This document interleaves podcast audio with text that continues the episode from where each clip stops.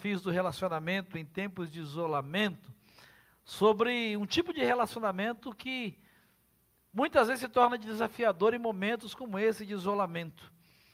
O relacionamento com Deus. Nós oramos, nós cantamos, e quando nós estamos juntos aqui, nesse tempo de adoração, nesse tempo de celebração, de certa forma é até um pouco mais fácil, né? Isso facilita quando nós estamos juntos, mas ao longo da semana, às vezes existem momentos que a, as bênçãos que a gente espera de Deus não vêm. A gente não consegue sentir a presença dele como a gente gostaria de sentir. O que fazer num momento como esse? O que fazer numa hora como essa? A Bíblia conta a história de um homem que é, teve esse mesmo tipo de sentimento. Você já se sentiu assim? Deixa eu perguntar para você. Você já se sentiu dessa maneira? Parece que Deus não está ouvindo a sua oração. Parece que Ele nem está por perto. Você sente às vezes que o seu sentimento, a sua sensação é que ele nem lembra que você existe no meio dessa pandemia. Às vezes é difícil de orar, né? Às vezes não tem o que fazer, a não ser ficar em silêncio, aguardando, esperando. Deixa eu dizer para você, se você passa por situações assim no seu relacionamento com Deus, já enfrentou situações assim no seu relacionamento com Deus, você está em ótima companhia.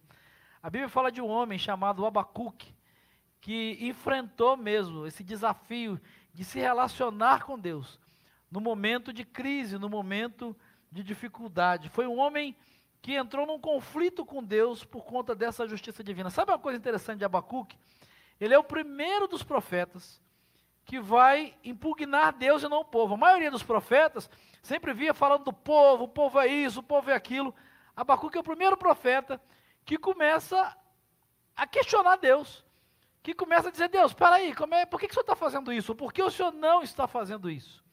Eu quero pedir que você abra, por favor, a sua Bíblia no livro do profeta Abacuque. Abra, por favor, a Bíblia aí no livro do profeta Abacuque.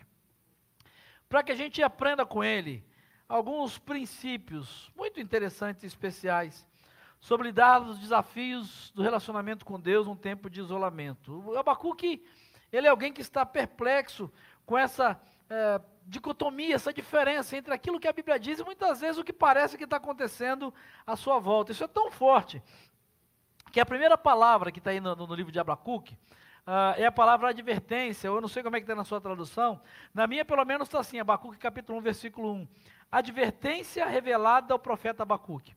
Ou seja, é algo que Deus revela a Abacuque. Essa palavra aqui, na minha versão aqui, da NVI está traduzida por advertência, é a palavra massá, que é a palavra fardo, fardo, na, na, na, na, edição Almeida, revista corrigida da Bíblia, que é uma das traduções, você está com ela aí, você vai perceber que a tradução aí está sentença. A Bíblia Mensagem, que é a tradução de Eugene Peterson, ela, ela vai traduzir esse versículo da seguinte maneira: O problema, conforme Deus o revelou a Abacuque. É um profeta para quem Deus vai revelar uma situação, vai revelar um problema, aparentemente sem solução. E quando a gente olha para o contexto de Abacuque, a gente olha para a realidade que ele vivia, uh, é um período de ascendência do Império Babilônico, império muito poderoso. Uh, se você olhar, depois uh, ler aí o contexto histórico, você vai perceber que os reis anteriores de Israel não tinham tido bons reinados. Né? O reinado de Manassés tinha sido muito ruim, o rei Manassés tinha sido um rei mau. Josias, que foi um rei reformador, que veio reformar aquilo que havia no meio do povo de Deus, foi uma reforma ineficaz, que não conseguiu atingir todos os seus objetivos. Qual é a realidade do povo de Deus? Qual é a realidade de Judá naquele momento? É um contexto de maldade e de injustiça. É nesse contexto que Abacuque faz a sua primeira queixa a Deus. Deixa eu perguntar para você de novo aqui. Você já fez alguma queixa para Deus nessa pandemia, não? Você já reclamou com Deus de alguma coisa nessa pandemia? Nesses dias aí de isolamento? Você já ficou bravo com Deus? Você já ficou brava com Deus? Eu já. Você já questionou Deus, dizendo, Deus, por quê? Por quê? Por quê? Você já fez isso? Não tem vergonha de dizer, não, eu, eu já fiz. Abacuque também fez. Olha o que diz aí o versículo 2 do capítulo 1. A primeira queixa do Abacuque. Ele diz assim: Até quando, Senhor, eu vou clamar por socorro sem que o Senhor ouça? Até quando eu gritarei violência, sem que o Senhor traga salvação? Verso 3. Por que você me faz ver a injustiça e me faz contemplar a maldade, sem que você traga salvação? A destruição e a violência estão o tempo todo dentro de mim, ou diante de mim. Verso 4. Por isso a lei se enfraquece, a justiça não prevalece, os ímpios prejudicam os justos, e assim a justiça é pervertida. Sabe o profeta como eu e você? Presta atenção, ele queria uma solução para o problema do seu povo. É o que eu quero hoje, eu imagino, que é o que você queira hoje. Ele enquadra Deus, né, vamos colocar isso aqui entre aspas, mas ele enquadra Deus porque ele queria uma resposta. Ele, talvez como eu e você, muitas vezes nesse momento, não conseguia entender o porquê de o povo estar numa situação tão ruim e aparentemente Deus não fazer nada, Deus não intervir. E aí existe um ditado que diz que não há nada que esteja tão ruim que não possa piorar, não é verdade? Se você olhar para o texto, e eu não vou ler o texto todo, eu vou citar alguns versículos, e eu recomendo que você leia toda a história, vale a pena. Nos versículos de 5 a 8, a primeira resposta que Deus dá para Abacuque não é uma resposta muito boa. A primeira resposta que Deus dá a Abacuque, a essa oração, essa queixa de Abacuque, nos versículos de 5 a 11 do capítulo 1, ele vai dizer em síntese o seguinte: olha, os caldeus ou os babilônios, né, caldeus é o nome hebraico aí para os babilônios, esse povo terrível, a situação em Judá estava complicada, é, injustiça, corrupção. Aí Abacuque diz assim: até quando isso vai continuar? Aí Deus diz: filho, vai piorar. Porque eu vou levantar um povo mais injusto, um povo que não me teme, para castigar vocês. Ele diz aí no versículo 6, se você observar: Estou trazendo os babilônios, nação cruel, impiedosa ou impetuosa, que marcha por toda a extensão da terra, para apoderar-se de moradas que não lhe pertencem. Presta atenção aqui. Você já imaginou receber uma resposta dessa de Deus para a sua oração? Que quando a gente ora, nós oramos agora há pouco juntos, né? A gente espera que Deus responda, e a gente espera e pede que Ele responda o que a gente pediu. Mas a gente não espera que Deus responda, filho, está ruim, se preocupa não. Ah, ou melhor, se preocupa, porque por enquanto não vai melhorar. Era uma resposta tão inesperada para Abacuque, que o próprio Deus vai dizer para Abacuque assim: Abacuque, se eu contar para todo mundo o que vai acontecer, está aí no versículo 5. Se eu contar uh, para todo mundo o que vai acontecer, vocês não vão acreditar. Tão grande era a maldade dos caldeus. Esse povo que Deus levanta para castigar Judá, os versículos de 7 a 11 vão descrever assim: verso de 7 a 11. Eles eram um povo que o seu Deus, ou o melhor, a, a sua própria força era o seu Deus, está no versículo 11 eles faziam as suas próprias leis, final do versículo 7. Eles zombavam de toda e de qualquer autoridade.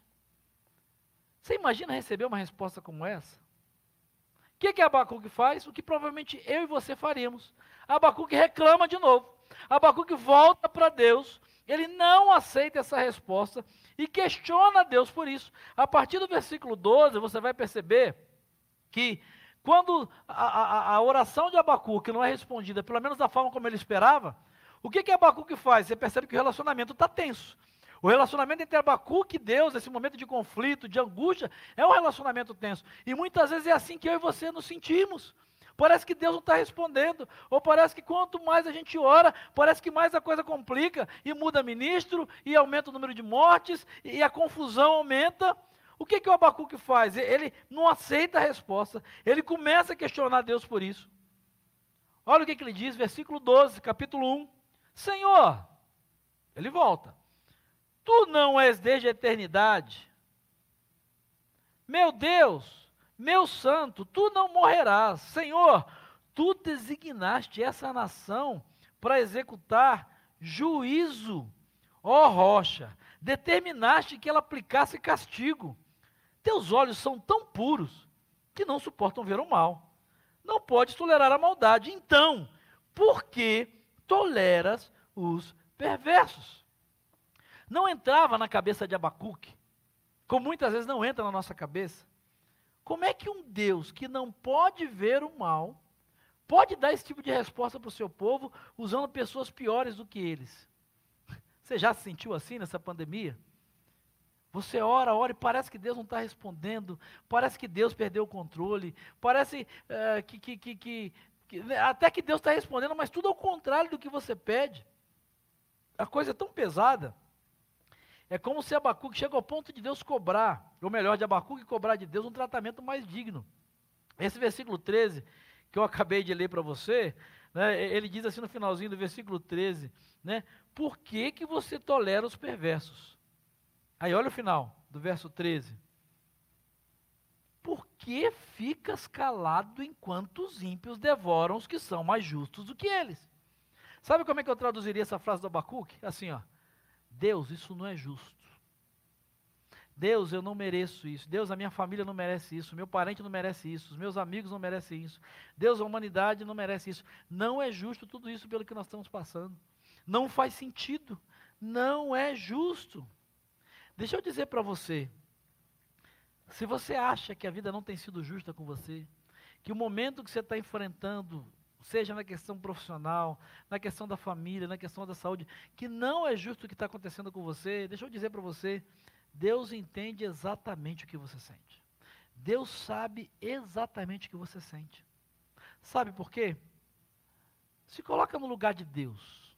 Se coloca no lugar de Deus. Se você pensar bem a respeito, a vida, a vida não foi justa com o filho dele, com Jesus. Já parou para pensar nisso? Jesus era perfeito em todos os sentidos. Jesus amou os que ninguém queria amar. Jesus curou quem estava ferido. Jesus se importou com aqueles que eram proscritos e marginalizados. Jesus tocou aquelas pessoas que ninguém queria tocar. Se a gente observar a história de Jesus, do ponto de vista de Deus como pai dele, Jesus podia defender a mesma tese que talvez você e eu defendamos algumas vezes. A vida não é justa. A vida não é justa.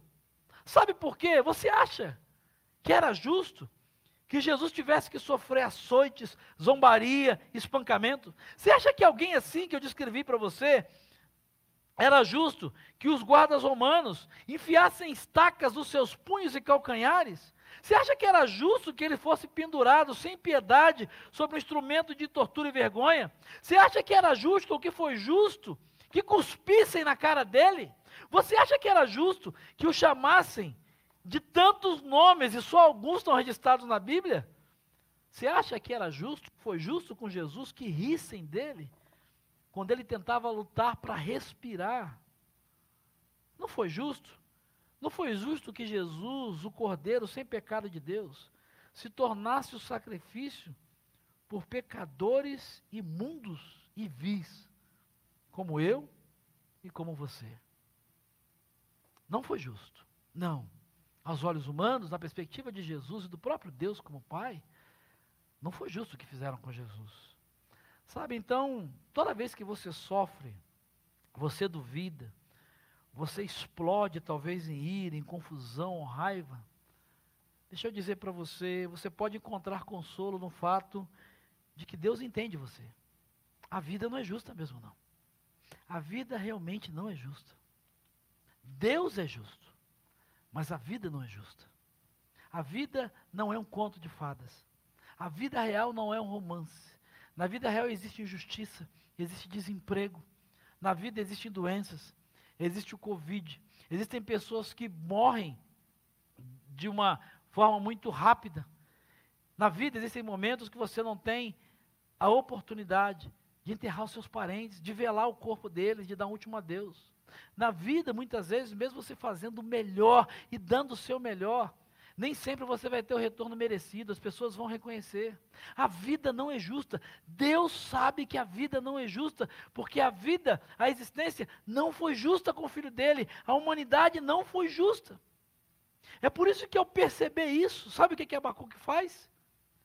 Abacuque se cala. No seu relacionamento com Deus e no desafio desse relacionamento que parece tenso, parece confuso, parece não fazer sentido. Abacuque ele expõe, isso é importante. É importante que você exponha, é importante que você diga para Deus. A Bíblia diz isso. Lancem sobre ele toda a ansiedade de vocês. É preciso que você derrame sobre ele a sua ansiedade, a sua tristeza, a sua angústia, até a sua raiva. Jó faz isso, Jó questiona. É, diga para Deus, diga para Deus. Mas vai chegar um momento que vai continuar sendo injusto. Você vai continuar não entendendo as respostas. Você não vai continuar entendendo. Talvez seja o momento de se calar. No relacionamento com Deus, que muitas vezes é desafiador, principalmente no momento de isolamento, de pandemia, de desemprego, de enfermidade, de angústia. Existe um momento de falar, sim. Existe um momento de reclamar, sim. Existe um momento de perguntar. Mas talvez o segredo, e Abacuque descobriu isso, seja entender e perceber o momento de se calar e ouvir. E eu quero então levar você para o capítulo 2 de Abacuque, no versículo 1. Quando Abacuque, depois de perceber e não receber as respostas que ele, que ele imaginava de Deus, olha o que ele diz no verso 1 do capítulo 2: Eu ficarei no meu posto de sentinela e tomarei posição sobre a muralha, eu aguardarei para ver o que o Senhor me dirá e que resposta eu terei à minha queixa. Sabe, Abacuque estava tão confuso, como talvez muitas vezes eu e você nos sintamos, que ele queria entender claramente o que, que Deus ia responder. Sabe, deixa eu dizer para você uma coisa, querido, no relacionamento com Deus, em todos os momentos, mas principalmente em momentos como esse de pandemia, não tenha medo de admitir o seu desespero. Não tenha medo de, admitir a sua, muitas vezes até incredulidade.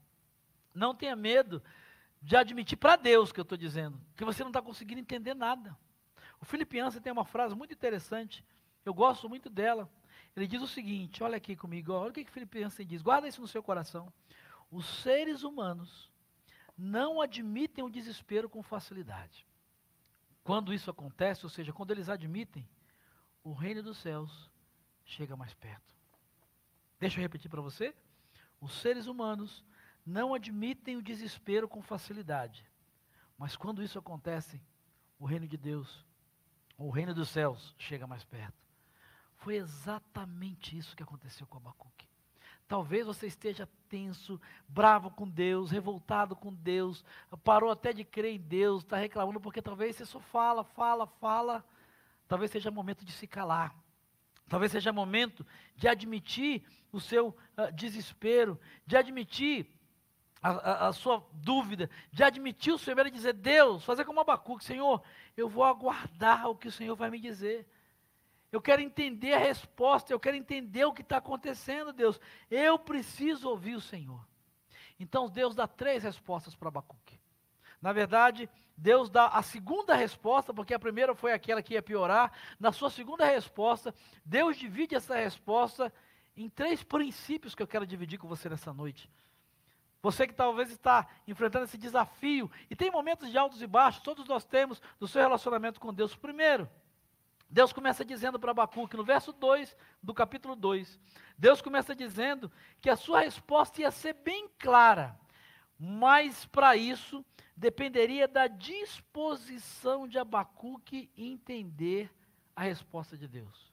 Olha o que ele diz no versículo 2: Então o Senhor me respondeu: Escreva claramente a visão em tábuas, para que se leia facilmente. A, a Bíblia Mensagem que é a versão, a tradução bíblica da Bíblia, numa linguagem mais contemporânea, de Eugene Peterson, esse versículo é traduzido da seguinte forma: Escreva isto. Escreva o que você está vendo. Escreva isso com letras blocadas, bem grandes, para que possam ser lidas até por quem passa correndo.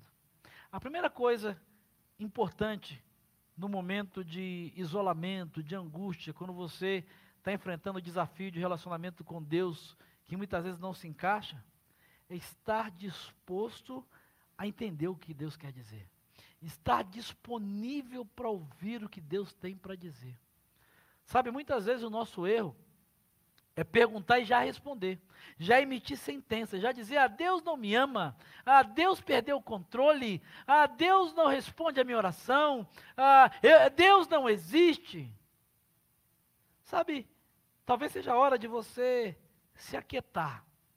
Talvez seja a hora de você estar atento às respostas de Deus, aos sinais de Deus, à ação de Deus. Talvez Deus esteja, talvez não, Deus está em movimento, Deus está agindo, e talvez Deus já esteja te respondendo, mas você está tão angustiado, você está tão falante, você está tão reclamão, você está tão incrédulo que você já definiu.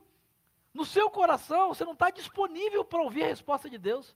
Você já definiu no seu coração que Deus não te ouve, que Deus não tem o controle, que Deus não tem todo o poder, que Deus não pode sanar essa pandemia, que Deus não pode é, retomar essa economia. Você já definiu isso. Na verdade, você não quer uma resposta. Talvez você esteja em conflito com Deus, porque você já definiu o tipo de Deus que você quer crer e não Deus que é revelado na palavra. Talvez você esteja enfrentando o desafio de relacionamento com Deus nessa pandemia, porque você não quer ouvir o que Deus tem para te dizer, mas você já colocou o estigma sobre a pessoa de Deus e definiu esse tipo de Deus em quem você quer crer. Se é esse o Deus em quem você crê, realmente, esse Deus não tem poder. Esse Deus não pode curar, esse Deus não pode te sustentar, esse Deus não pode te prover. Mas deixa eu dizer para você: o Deus que você definiu, o Deus que você estigmatizou, não é o Deus da Escritura. Porque Deus, ele já se revelou aqui. Deus tem respostas, inclusive ele dá para Abacuque algumas dessas respostas. Mas a primeira resposta que ele dá é Abacuque. O que eu vou dizer para você, escreva em letras grandes, para que as pessoas entendam o que eu vou dizer e acreditem no que eu vou dizer. Minha primeira pergunta para você: você está disposto a ouvir o que Deus tem para te dizer? Você está disposto a entender o que Deus diz a respeito dele, de quem ele é e de como você deve se relacionar com ele? Ou você tem brigado com Deus e lutado com Deus, definindo o que Deus pode e não pode fazer? Você tem lutado, orado e brigado com Deus, definindo o que Deus sente, definindo o que Deus pode, definindo até onde Deus pode ir. Em nome de Jesus. Que talvez você separe nessa semana, talvez hoje ainda, tempo para se aquietar e ouvir Deus. Buscar na palavra o que Deus quer dizer para você. Buscar no seu tempo de oração nós estamos numa campanha de oração, temos o nosso relógio de oração, 24 horas de oração. Você separa uma hora do seu dia todos os dias. Estamos há mais de 60 dias nessa campanha. Muitos membros da IBG, 24 horas por dia, cada um escolheu um horário. E esse tempo de oração, queridos, não é só para você falar durante uma hora, mas é um tempo, talvez, para em oração, você abrir a sua palavra, ou a palavra de Deus, e ouvir Deus falar ao seu coração. Talvez se aquietar em silêncio e fazer como Abacuque. Eu vou aguardar para ver o que o Senhor me dirá e que resposta eu vou ter daquilo que eu estou me queixando.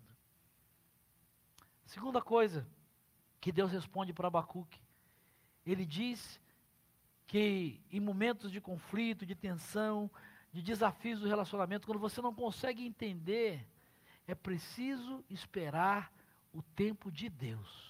É preciso esperar a viver no tempo de Deus. Olha o que ele diz no verso de número 3, capítulo 2, verso 3. Pois a visão aguarda um tempo designado. Ela fala do fim e não falhará. Ainda que demore, faça o quê?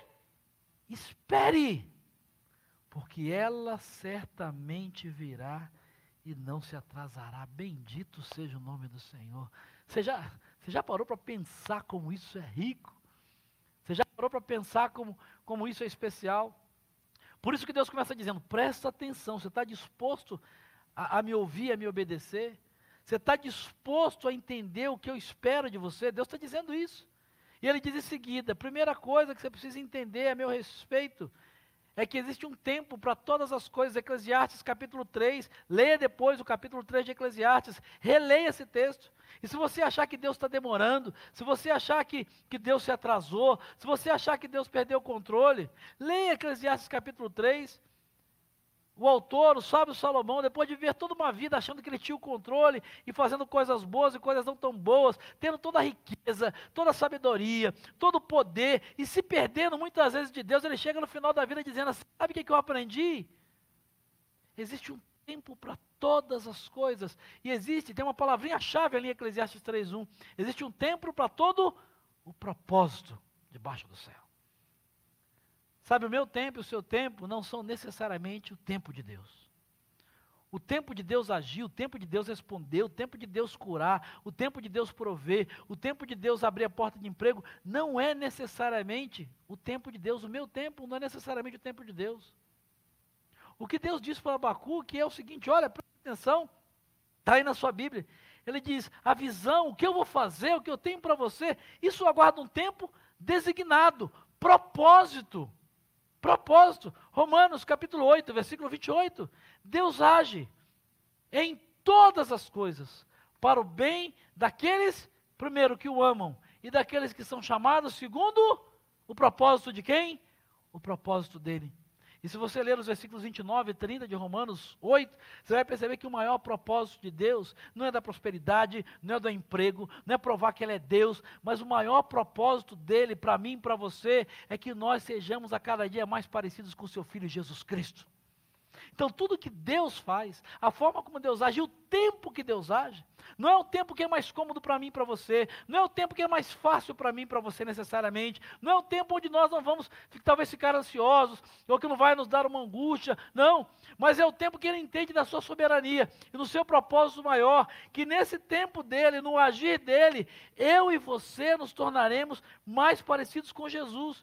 Nesse tempo em que Deus vai agir e que talvez vai levar para Deus agir, Ele tem outras coisas para me ensinar e para te ensinar. Talvez dependência, talvez resiliência, talvez maturidade, talvez sobre fé, talvez sobre esperança, talvez sobre ansiedade, talvez sobre oração, talvez sobre relacionamento talvez sobre tantas coisas que eles tenham a ensinar. E se você olhar o versículo 6, depois da partir do versículo 6, você vai perceber que Deus fala do que vai acontecer. Deus diz que ele vai agir.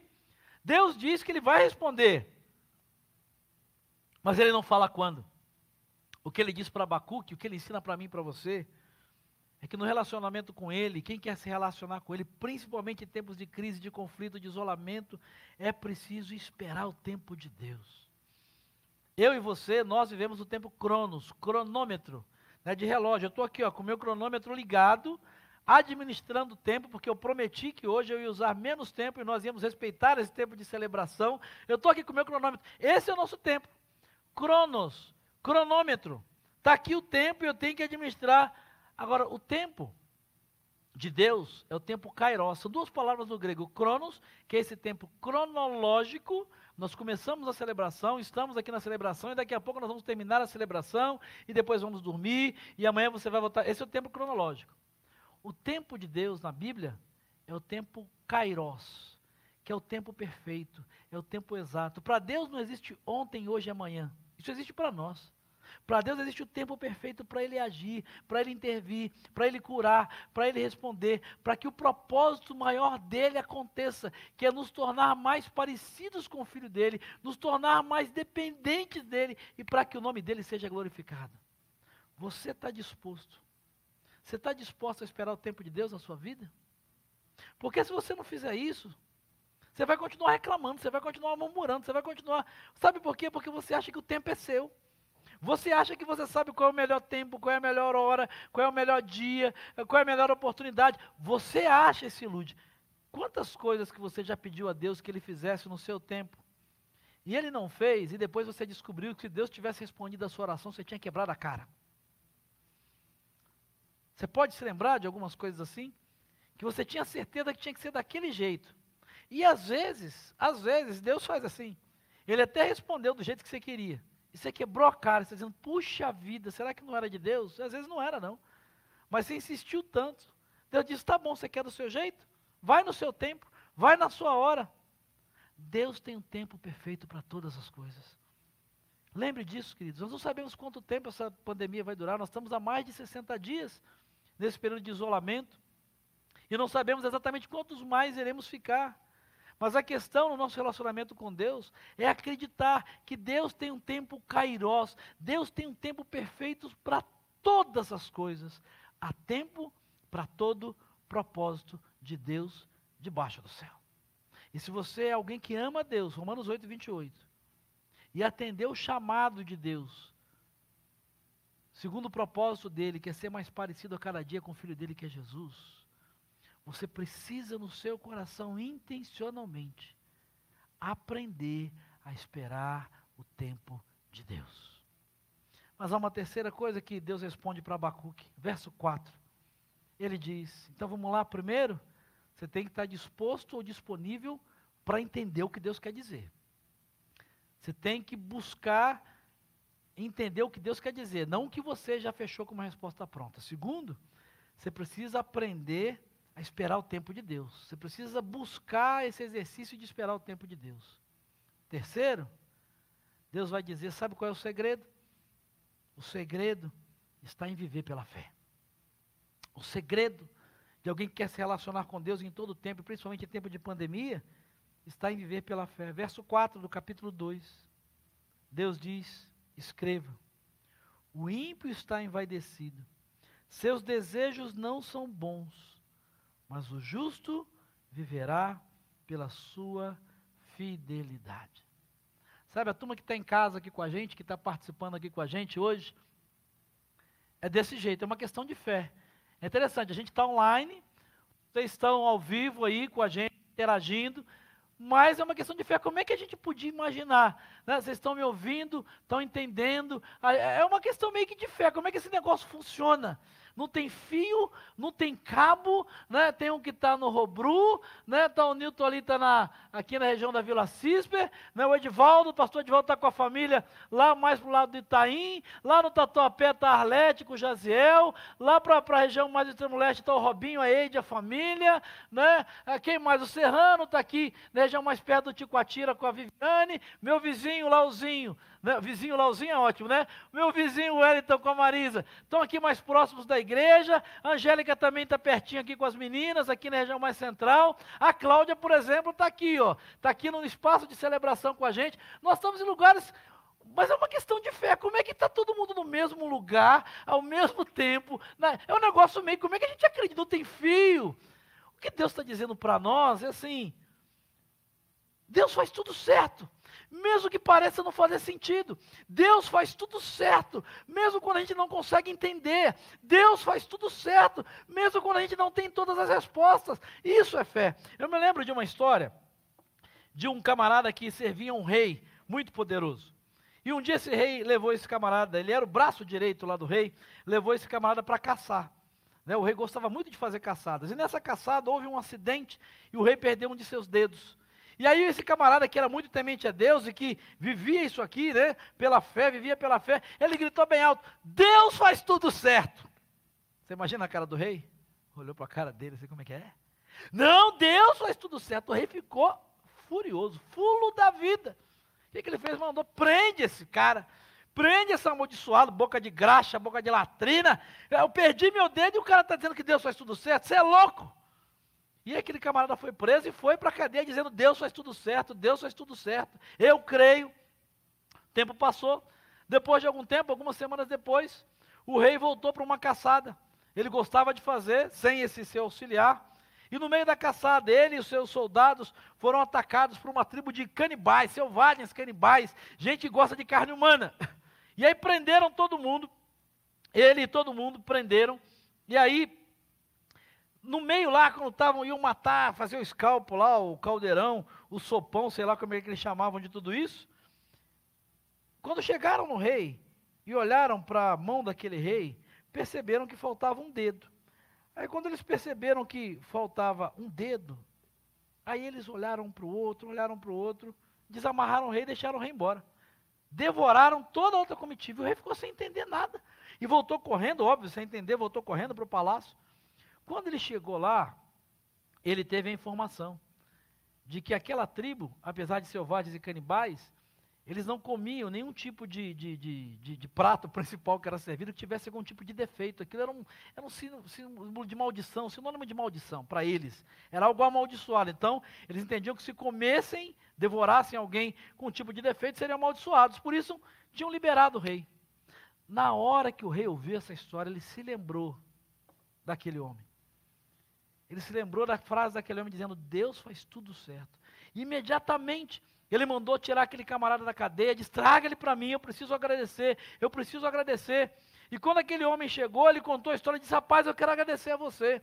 Quando lá eu perdi o meu dedo naquela caçada, fiquei irado, blasfemei, gritei com Deus e mandei te prender porque você disse que Deus faz tudo certo. Eu não acreditava nisso. Você tinha razão. Deus faz tudo certo. Porque se eu não tivesse perdido meu dedo naquela primeira caçada, hoje eu teria sido devorado pelos canibais. E aí o camarada se virou para ele e disse assim: Não, rei, claro que Deus faz tudo certo.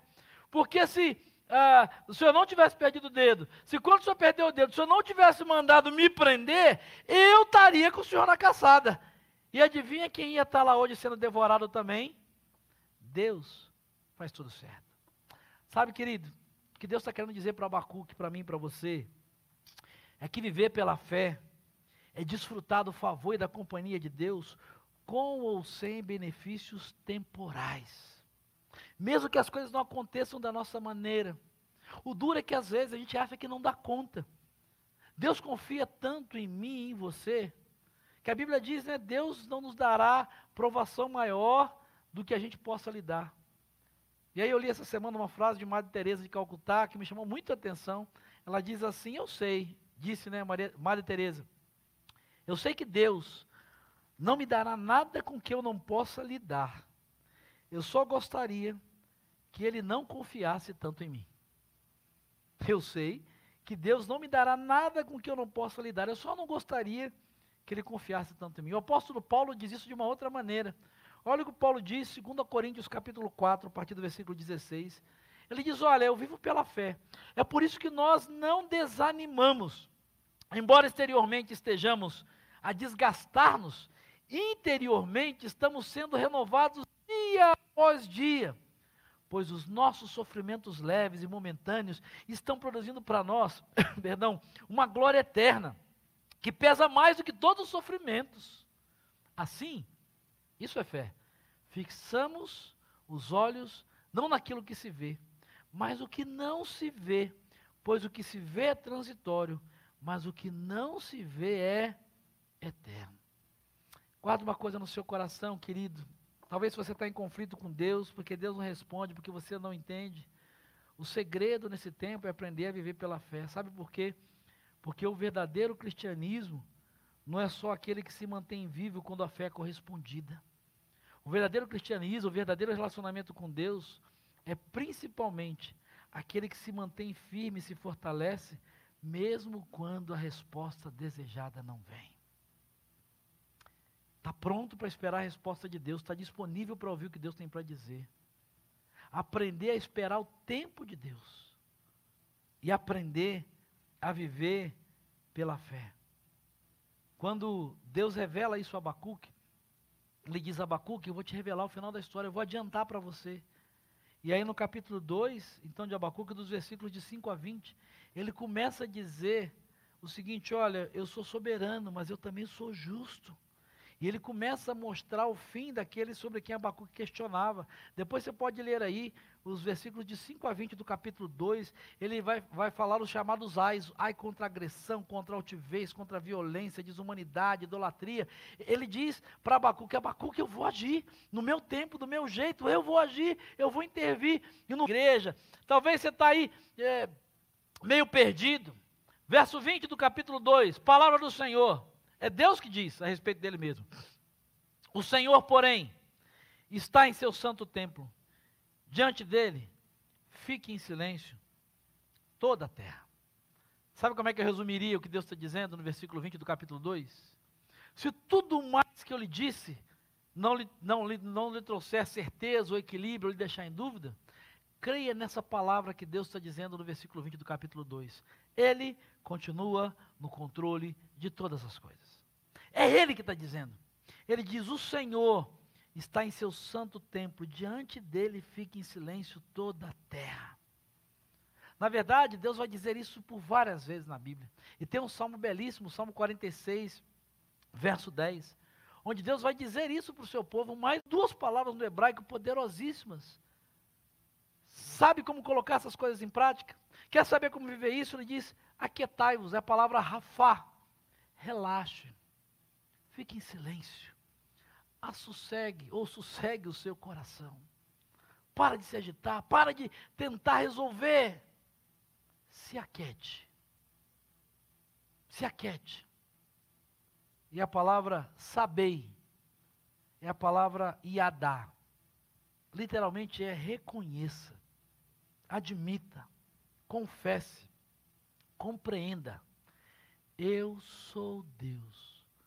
E nada do que aconteça vai mudar isso. Sabe, se você está angustiado, está no conflito de relacionamento, está lutando. O seu relacionamento com Deus, esse tempo de isolamento, é um desafio para você. Deus dá essas três respostas para Abacuque. Deus diz: para para me ouvir, esteja disposto a ouvir o que eu tenho para dizer. Aprenda a esperar o meu tempo. Aprenda a confiar e a viver pela fé. Aprenda a confiar em mim. Mas para isso você precisa se aquietar. Você precisa ficar em silêncio e acreditar, reconhecer, admitir e confessar que só existe um Deus e eu sou esse Deus. O final da história é belíssimo. Capítulo 3. O profeta ele consegue entender o que, que é o significado de ter fé em um Deus soberano. E ele começa então a descrever, é uma oração, uma oração de confissão, ele diz no versículo 1. E ele começa então no versículo 2 dizendo: Senhor, eu ouvi falar da tua fama eu tremo diante dos teus atos, Senhor. Realiza de novo em nossa época as mesmas obras, faze-as conhecidas em nosso tempo. Em tua ira, lembra-te da misericórdia. Sabe, Abacuque, mesmo com toda a situação adversa, é interessante, não tinha mudado nada. Nada tinha acontecido de diferente.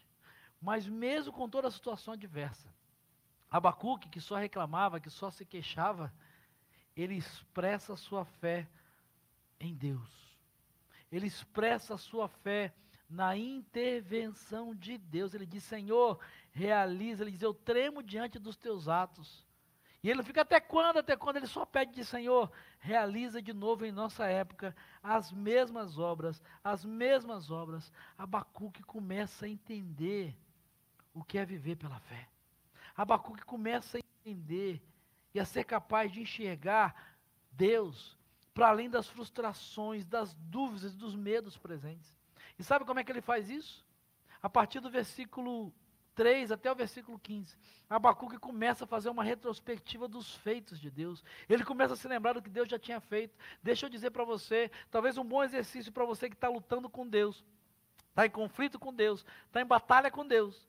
O seu relacionamento está tenso, comece, como diz Jeremias, a trazer à memória aquilo que pode te dar esperança.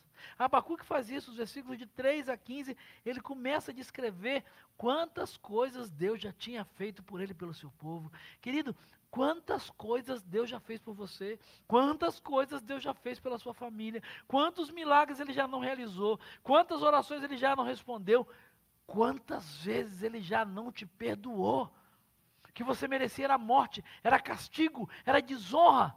E Deus te perdoou, Deus te deu uma nova chance. Quantas vezes você achou que não ia, não ia conseguir dar nem mais um passo, que não ia conseguir amanhecer o dia seguinte, e Deus te deu uma nova oportunidade. Deus renovou a tua força. Deus fez raiar o sol de um novo dia sobre a sua vida. Quantas vezes talvez você pensou que era o fim da sua família? Era o fim da sua carreira profissional. E Deus te deu uma nova chance. Deus te deu um novo emprego. Deus abriu uma nova porta. Traga à memória aquilo que te dá esperança. E aí, nos versículos de 16 a 19, Abacuque, então, ele descobre a resposta para a sua pergunta inicial. A pergunta inicial de Abacuque é: até quando? Por quê? Para quê? Onde está Deus? Abacuque descobre a resposta. Sabe qual é a resposta?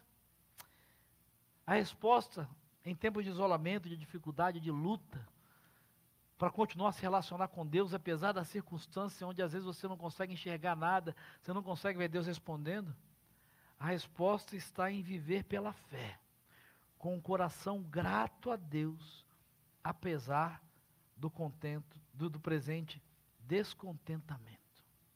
Viver pela fé com um coração grato a Deus por quem Ele é e pelo que Ele já fez, apesar do presente descontentamento. A Bíblia está repleta de histórias assim. Você pode depois ler a história de Jó, no livro de Jó. O autor de Hebreus descreve a galeria dos homens e mulheres, os heróis da fé. É interessante que o versículo 1 ao versículo 35 de Hebreus 11, a gente lembra muito disso, lembra muito desse, desses heróis da fé. Heróis que creram e Deus respondeu, creram e Deus fez. Mas a, a galeria especial, a galeria de ouro, e por isso que eu acho que eles ficam no final da lista. No final, os versículos 36 a 39 de Hebreus 11, vai falar de homens e mulheres que creram em Deus e não viram aquilo que esperava, não receberam aquilo que esperava, mas se mantiveram fiéis a Deus, se mantiveram confiando em Deus e não duvidaram de quem Deus era e do que ele podia fazer. E é interessante que o final dessa lista em Hebreus 11 termina dizendo assim: gente assim, não os primeiros, que viveram pela fé e tudo com, com, aconteceu do jeito que eles esperavam. Mas esses que viveram momentos como a gente está vivendo, em que muitas vezes a coisa não acontece no nosso tempo, a gente sofre, a gente passa a madrugada em claro, a gente ora, parece que Deus não está ouvindo, às vezes, mas quando a gente continua acreditando em Deus, a gente quer continuar, a gente luta para viver pela fé, a gente luta para esperar o tempo de Deus, a gente alimenta e luta por um coração grato a Deus, apesar da circunstância difícil. O texto diz que gente assim eram pessoas dos quais o mundo não era digno. O mundo não era digno. Sabe, deixa eu terminar essa palavra dizendo para você uma coisa. Tudo é uma questão de fé. É uma questão de fé. Talvez, e não é fácil mesmo não. Você perguntar, pastor, está sendo fácil? Não, fácil não. Nunca é, eu acho que não é para ninguém enfrentar um momento como esse não é fácil. Não é fácil. Manter o relacionamento com Deus no tempo desse de isolamento é uma questão de escolha, de intencionalidade e de ter uma certeza de que essa pandemia não é o fim. Não. Ela não é o final da história. Eu me lembro da história de um casal de missionários que voltava do campo missionário, idosos já, depois de servir muitos anos fazendo missões, tinham aberto o mundo da família, de tantas coisas. E quando eles estavam no navio, na época, né, não tinha avião ainda, era navio, era, era o transporte, e eles viram um movimento perto do porto lá, muita gente, eles disseram, ah, deve ser uma recepção para nós, ficaram ansiosos. E quando o navio aportou lá no cais, e eles desceram, foram os últimos a descer, não tinha mais ninguém. Aquela festa era para outras pessoas, não tinha ninguém esperando, não tinha festa. Não era do jeito que eles esperavam, não era da forma como eles imaginavam. Eles tinham deixado uma casa quando saíram, e imaginavam, esperavam que quando chegassem lá, talvez alguém tivesse arrumado, cuidado do jardim, preparado a casa, talvez as pessoas é, iam fazer uma surpresa. Porque eles esperavam, não, eles não vão estar no porto, mas eles vão estar lá na casa, vai ter uma grande recepção, vai ter faixa, vai ter. E quando eles chegavam em chegaram em casa, Aquela casa estava vazia, suja, abandonada, um mato alto. E aquele casal ficou em silêncio. E de repente aquele, o marido começou a reclamar e dizer: onde é que está Deus? Isso não é justo. Onde é que está Deus? Uma vida inteira dedicada a Ele, para fazer a vontade dEle, buscando o querer dEle, e é isso que a gente recebe. Quando a gente volta para casa, essa é a recepção. Quando a gente volta para casa, é isso que Deus tem para nós. Quando a gente volta para casa, é, é, é, é isso que está preparado. É desse jeito que nós somos reconhecidos. Quando a gente volta para casa, é assim que a nossa oração é respondida. É desse jeito que a nossa oração é respondida. E a sua esposa, mulher sábia, em silêncio. Em silêncio. E de repente ele percebeu que ele falava e ela não respondia nada. Ele se virou para ela e disse: Você não tem nada para dizer? Você não vai falar nada. Você não vai dizer nada. É isso que a gente recebe quando volta para casa. É assim que Deus responde, é assim que Deus age, é assim que Deus honra, é assim que Deus cuida quando a gente volta para casa. Você não vai dizer nada. E aquela mulher, na sua sabedoria, depois de enxugar o último copo e colocá-lo, se vira para ele e diz: Meu bem, nós ainda não chegamos em casa. Nós ainda não voltamos para casa. Nós ainda não chegamos na casa do nosso Pai, aonde tudo que Ele prometeu para nós já está preparado para cada um de nós. Sabe, se você tem reclamado de Deus, acha que Ele perdeu o tempo, que Ele perdeu o poder, que Ele perdeu o controle, guarde isso que Abacuque aprendeu nós ainda não chegamos em casa. Nós ainda não estamos na casa do Pai. Essa pandemia, esse tempo de isolamento, é uma parte da jornada, é uma parte da tra travessia. Tudo que eu e você, porventura, viemos a receber nessa jornada de cuidado, de resposta de oração, de intervenção, é fruto da graça, da misericórdia, do cuidado de Deus sobre a nossa vida. Mas a promessa maior ainda não se cumpriu. A verdadeira gratidão, ela é resultado de quem Deus é na sua vida. E não somente do que Ele fez, do que Ele faz e do que Ele pode fazer por você. Por isso eu quero orar com você nessa noite. Por isso eu quero fazer um convite para você nessa noite. Que talvez está lutando com Deus. Que talvez está até triste, bravo e brava com Deus.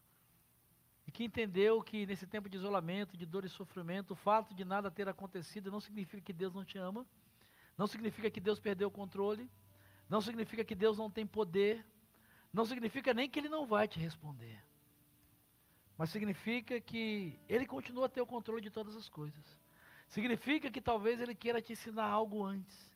Significa que Ele tem o tempo perfeito dele para agir. E quando Ele agir, você vai perceber que é perfeito. Significa que o que Ele espera de mim e de você é que eu e você nos relacionemos com Ele, não somente pelo que Ele pode fazer por nós, mas principalmente por quem Ele é. O único Deus vivo verdadeiro, o único capaz de voluntariamente se expor a uma vida injusta e dar o filho dele de uma forma injusta para se tornar o justificador daqueles que jamais poderiam ser justos. Isso eu quero orar com você e quero pedir que você feche os seus olhos onde você está. E olhando aqui para você, eu quero orar pela sua vida. E quero, de uma forma muito rápida e objetiva, convidar você que talvez se relaciona com Deus à distância. Talvez que só tenha um primeiro tipo de relacionamento, só reclama de Deus. Talvez nem acredite em Deus, duvidava, entendeu entendendo essa noite. Que Deus é Deus e nada, nem o fato de você crer ou não nele vai mudar isso. Não vai mudar. Mas a minha pergunta é: você está disposto a ouvir Deus falar ao seu coração? Talvez você tenha ouvido nessa noite. Talvez nessa noite você tenha entendido que Deus é Deus, independente de você. E que Ele tem um tempo perfeito. Ele tem um tempo perfeito. E que no tempo perfeito Ele vai se manifestar a você, Ele vai intervir, Ele vai agir, você vai entender. Mas para isso você precisa crer, você precisa ter fé. Você precisa acreditar em quem Deus é, no quanto Ele te ama. Se você quer dizer isso para Deus essa noite, não para mim. Se você nunca tomou essa decisão de dizer, Deus, eu creio no Senhor, eu não entendo muita coisa, mas eu acredito. Eu acredito que Tu és o único Deus vivo verdadeiro. Eu acredito que o Senhor voluntariamente deu o seu filho para de uma forma injusta, sem merecer, pagar o preço para que a minha vida tivesse algum sentido e algum valor. Eu acredito que o Senhor mandou o seu Espírito para continuar comigo durante a minha jornada aqui, para eu ter certeza de que eu não estou sozinho, de que o Senhor está vivo e real. Se você quer dizer isso para Deus essa noite, escreve aí no chat, por favor. Eu estou aqui olhando para você. Você consegue agora olhar para mim ao mesmo tempo que você está na sua tela. Eu estou aqui olhando para você, dizendo: se você acredita em Jesus, digita aí: Eu creio em Jesus como. Eu creio em Jesus como meu Salvador. Está difícil, eu tenho dúvidas, mas eu acredito em Deus. Eu acredito em Jesus e eu quero recebê-lo como Senhor da minha vida. Eu creio, eu perdi o controle. Eu não sei o que fazer, mas eu quero nessa noite declarar que eu creio que Deus está no controle de todas as coisas e eu quero entregar a minha vida a Ele. Eu quero entregar quem eu sou. Eu quero entregar quem eu tenho. Eu quero entregar os meus medos. Eu acredito. Você quer dizer isso? Você nunca tomou essa decisão? Você nunca tomou? Digita aí no chat, no YouTube ou no Face. Só escreva assim: Eu acredito em Deus. Eu recebo Jesus como Senhor da minha vida. Eu recebo Deus como Deus da minha vida. Eu creio que esse Deus da Bíblia é o único Deus. É o único Deus. É o único Deus. Você quer dizer isso para Deus? Miriam Gomes, Deus te abençoe. Deus te abençoe, Miriam. Bendito seja o nome do Senhor, Miriam. Deus te abençoe. Receba Jesus na sua vida. Se você nunca disse isso para o Senhor, Cláudia Martins, Deus te abençoe. Você está dizendo aqui, Cláudia, no Facebook, eu creio em nome de Jesus. Receba. Receba Jesus no seu coração. Receba o Espírito Santo na sua vida nessa hora, em nome de Jesus. Marco Aurélio, Deus te abençoe, Marcos. Deus te abençoe. Receba Jesus na sua vida. Receba a marca do Espírito Santo na sua vida. Se você nunca disse, se você nunca disse, se você não é um crente de Jesus, se você nunca publicamente disse para Deus, eu creio Deus, o Senhor, que o Deus vivo, o Senhor Deus da minha vida, eu creio em Jesus como meu Salvador. Adilis, eu acho que esse é o nome, Adilis Camilo, Adilis, receba Jesus na sua vida, receba Jesus na sua vida, em nome de Jesus, receba Jesus na sua vida.